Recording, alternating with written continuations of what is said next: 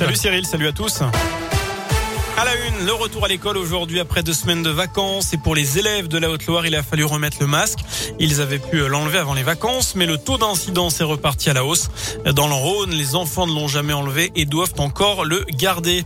Emmanuel Macron prendra d'ailleurs la parole demain soir à 20h. Nouvelle allocution face aux Français pour parler notamment de la vaccination et de la troisième dose. Celle de rappel, encore trop peu effectuée par les personnes concernées.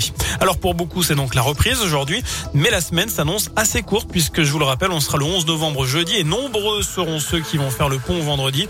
Oui. Vous aussi. Cyril. C'est ça. Évidemment. Moi aussi d'ailleurs, hein, on ne sera pas ensemble à l'antenne euh, d'ici la semaine prochaine après. Hein, demain, Vous allez me manquer. Mercredi, on sera en week-end. Et, ouais. et voilà, en tout cas, Bison Futé vient de publier les prévisions trafic. Euh, ce sera orange mercredi soir dans le sens des départs dans toute la France et même en rouge en Ile-de-France. Ensuite, ce sera drapeau vert jusqu'à dimanche. Euh, c'est l'un des événements de la fin d'année dans la région, la fête des Lumières à Lyon. Vous êtes nombreux à venir y assister tous les ans.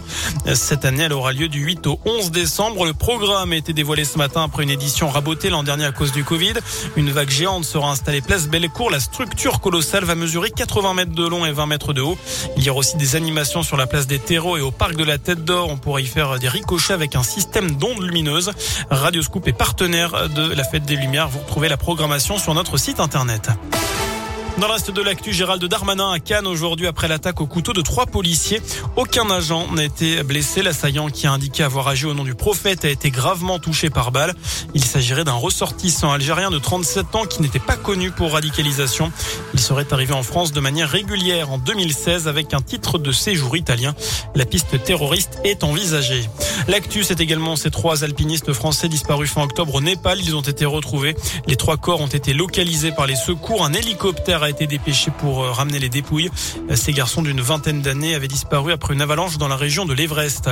Le premier débat entre les cinq candidats à l'investiture, les républicains pour la prochaine élection présidentielle. Xavier Bertrand, Valérie Pécresse, Michel Barnier, Eric Ciotti et Philippe Juvin se retrouvent sur LCI à 20h45. Pour rappel, ce sont les militants qui feront leur choix lors du congrès du parti du 1er au 4 décembre. On reparle de la vente de la S Saint-Etienne. Désormais, les candidats ont jusqu'à ce soir pour déposer une offre ferme.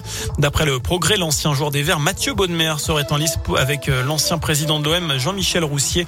Ils sont soutenus par des fonds suisses et canadiens et ils auraient euh, l'appui de Bernard Cayazo alors que le dromois Olivier Marcarian serait lui préféré par Roland Romeillet.